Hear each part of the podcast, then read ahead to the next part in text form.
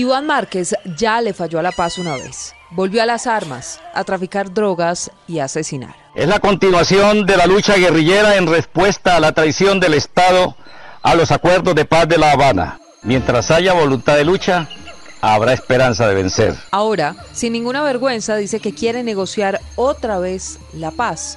Paz que ya saboteó. Iván Márquez. Él vive, Está vivo. estaba enfermo, Está enfermo.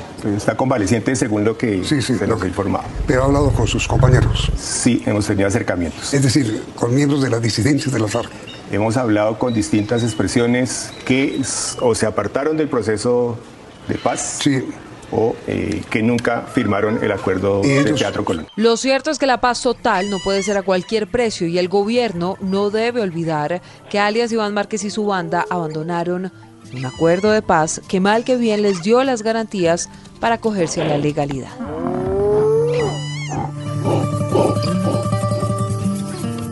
Pedro, ¿se equivoca el gobierno dándoles categoría de guerrilla a las disidencias de las FARC?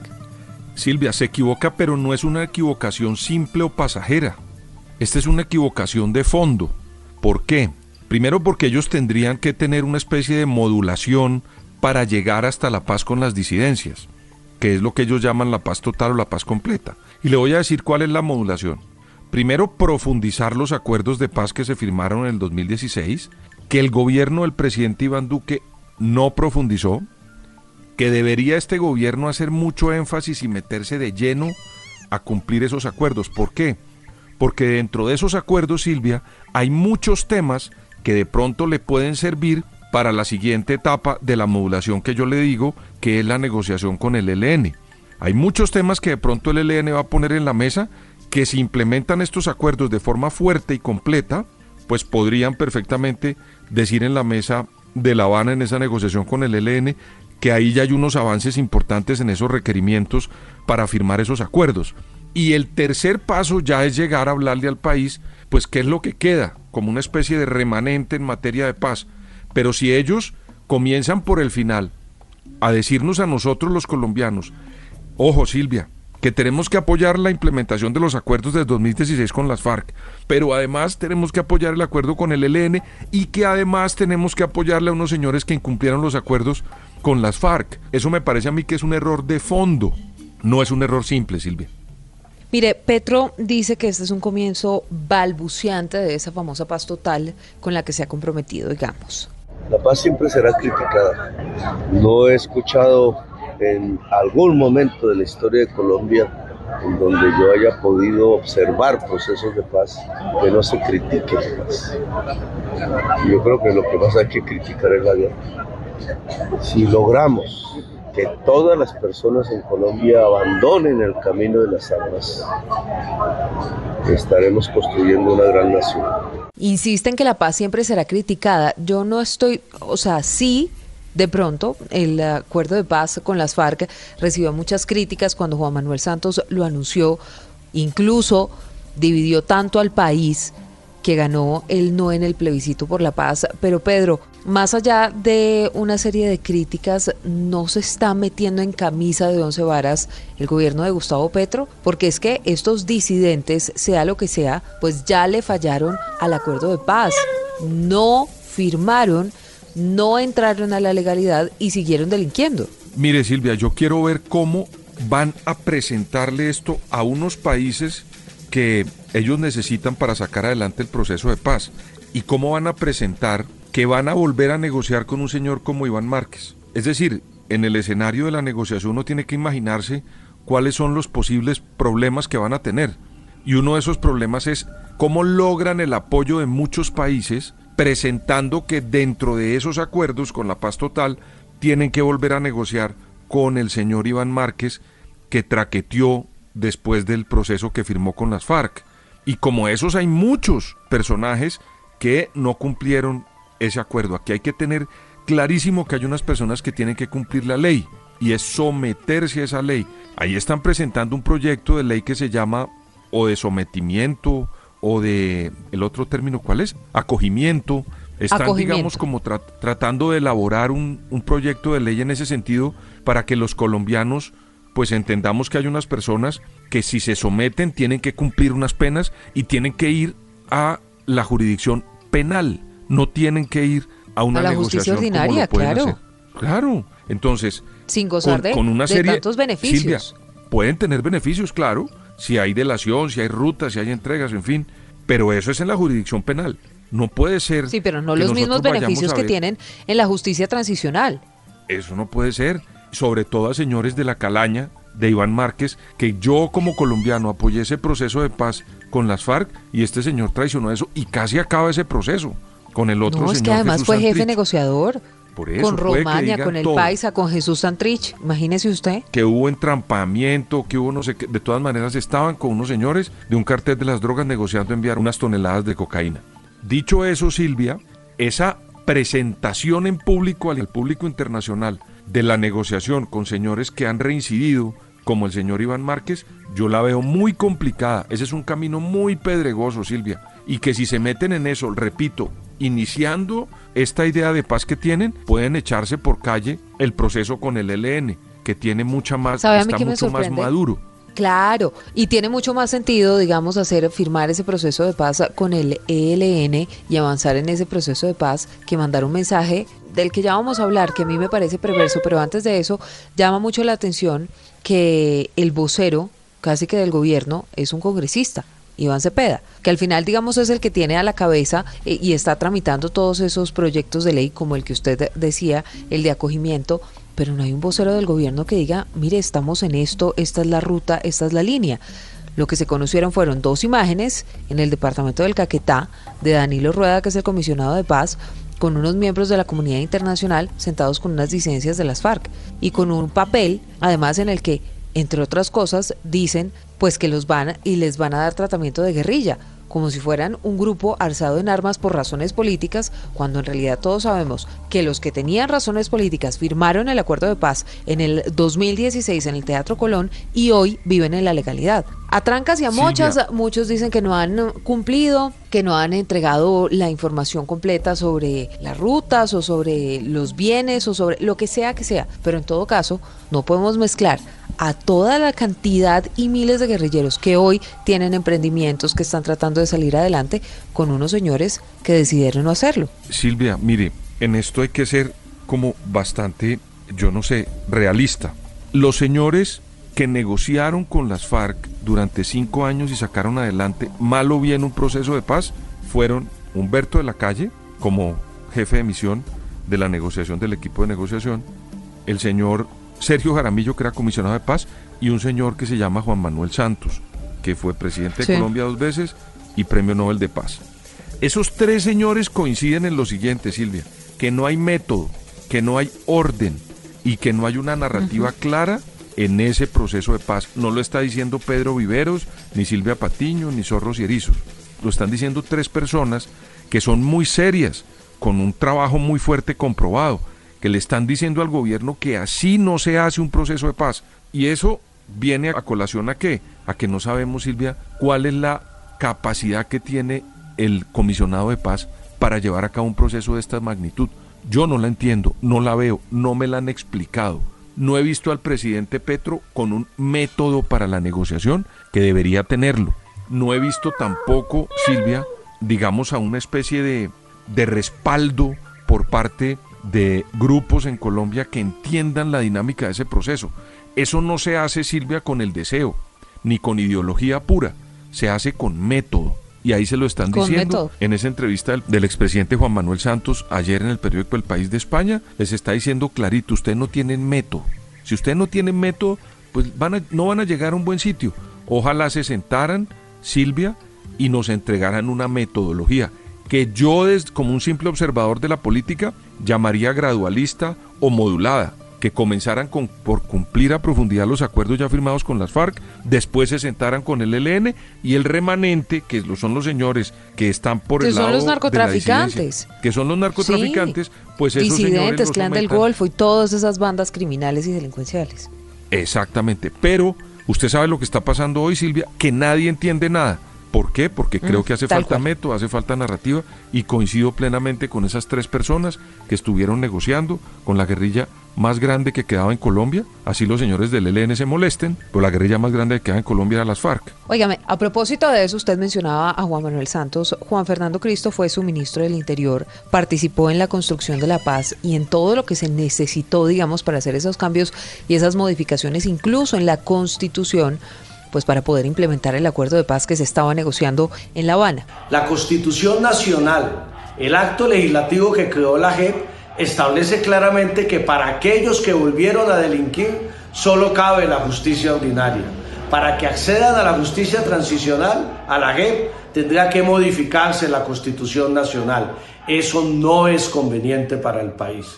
Sería un muy mal mensaje para la sociedad colombiana y también para aquellos que están pensando en dejar las armas y negociar con el Estado. Después de oír uno a Juan Fernando Cristo, yo sí le quiero preguntar, Pedro, si no es nefasto, no es perverso ese mensaje que el gobierno de Gustavo Petro le está dando hoy a la sociedad colombiana. Hablando específicamente de ese tema de las disidencias, es que esto es aquí como si el delincuente puede hacer lo que se le da la gana, puede reincidir cuantas veces se le da la gana y el Estado está listo para abrirle las puertas y darle beneficios. ¿A cambio de qué? Con unas implicaciones, Silvia, que el país no puede sentir que no tiene temor a la autoridad, Silvia. En cualquier parte del mundo, mire, De acuerdo. yo le voy a poner un ejemplo. La mayoría de las personas que han viajado al exterior llegan al aeropuerto del Dorado y maltratan a todo el mundo, tiran papeles, no le respetan a nadie, quieren darle en las narices al señor de migración. Y tan pronto aterrizan en otro país se vuelven mansas palomas. Yo no entiendo por qué cuando llegan a migración de Estados Unidos o de otros países, ese mismo señor que maltrató a todo el mundo en Colombia, cuando llega a otro país se vuelve una masa taloma, pues porque le tiene temor a la autoridad. Pero aquí en Colombia, con todo lo que está ocurriendo, y le pongo ese ejemplo para decirle lo siguiente, en Colombia, si no mandan unos mensajes de temor a la autoridad, Silvia, esto se puede complicar.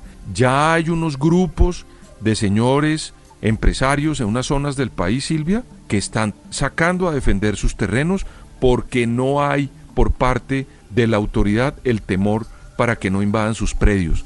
Eso no está bien, Silvia. Esos son mensajes que por medio de este tipo de actuaciones, pues hace que cualquier persona diga, si allá hay unos señores que reincidieron, que eran traquetos ahora los están tratando Ah, como pues unas claro. mansas palomas, pues yo también puedo hacer lo que se me da la gana con ese pedazo de tierra que está al frente y que quiero tomármelo. Y eso no es así. Y pueden llamarme Silvia derechista, facho, lo que quieran. Yo soy un tipo que mi ideología es el respeto a la Constitución. Cuando a mí me preguntan que yo de qué ideología soy, yo digo que yo soy de centro porque yo respeto la Constitución. Punto. Y si yo respeto la sí. Constitución, pues hay una gente que no puede invadir predios y otros señores que no pueden cometer delitos vinculados con el narcotráfico, porque esos señores no son un movimiento político. Óigame, pero más allá de quererles además dar estatus de guerrilla, están negociando ustedes el fuego bilateral, oiga. En el caso de las llamadas disidencias de las FARC, y en este momento ese acercamiento está en el punto en el que se explora la posibilidad de un alto al fuego y de abrir unas conversaciones cuyo carácter definirá oportunamente el gobierno, y, eh, el presidente y el alto comisionado de paz. Yo me acuerdo, Pedro, y no sé si usted se acuerda de él, nada está acordado hasta que todo está acordado de Juan Manuel Claro. Santos. Lo decía a cada rato. ¿No es muy peligroso eso que Petro está negociando? Un cese el fuego bilateral a cambio de qué? Pero además, ¿usted cómo hace para que las fuerzas militares entonces ataquen al clan del Golfo, pero no lo hagan con las disidencias de las FARC? ¿No es un poquito complejo eso que están negociando, que están ofreciendo, que están casi pactando de entrada con los grupos criminales? Pues Silvia, uno, usted nunca va a una negociación eh, solamente ofreciendo. Usted cuando va a comprar cualquier producto, pues usted tiene un dinero, una plata, examina cuál es su presupuesto, mira qué quiere comprar y ve si eso le interesa para qué. Pues para que la contraprestación de lo que usted paga con lo que recibe le convenga a ambas partes. Pero aquí a mí me da la impresión que está este gobierno ofertando absolutamente todo y del otro lado Sí. no le dicen nada. Y eso es una mala negociación, en cualquier sentido. O sea, usted no puede pagar cualquier plata para recibir lo que le entreguen en un supermercado, Silvia. Usted tiene que saber muy bien qué le van a entregar para ver usted qué paga. Eso es una negociación. Y si está dispuesto a pagarlo, claro. Y si está dispuesto a pagarlo. Pero aquí resulta que, mire, mire lo que han hecho. El SMAT lo pararon. están cambiando la doctrina por la seguridad humana.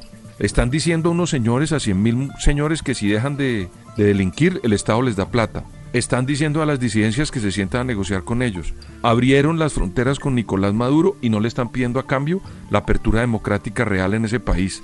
¿Quiere que siga? No, pues qué. ¿Eh? Entonces, Nos sentamos a llorar aquí. es una receta de oferta del Estado y ninguna retribución. Eso no es una negociación, Silvia. Y sabe también que me llama la atención que hablan de unas disidencias que son, porque una cosa es la segunda Marquetalia de alias Iván Márquez, en la que estaban Romaña, El Paisa, Santrich, que todos fueron abatidos. Pero otra cosa es, dicen, las disidencias de Gentil Duarte, que son esas disidencias o esos guerrilleros que nunca negociaron la paz, que nunca estuvieron interesados en dejar las armas ni en acogerse a ese proceso de paz. ¿A esos sí se podría contemplar la posibilidad de darles estatus de guerrilla o simplemente no. porque no decidieron no montarse al bus de la paz? Tuvieron su oportunidad, no, quisieron, pues entonces ahora lo que viene también es el sometimiento para esas disidencias de alias Gentil Duarte. Es que Silvia, este es un país que ha tenido como problema central en los últimos 60 años el tema del narcotráfico.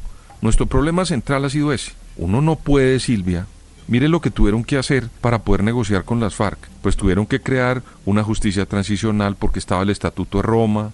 Digamos, hubo unos espacios, una metodología para hacerlo y ellos tienen que contar una serie de cosas, de apoyos que tuvieron sobre todo en el cuidado de unos cultivos para poder financiar la guerra. Eso tienen que contarlo, Silvia, ¿no?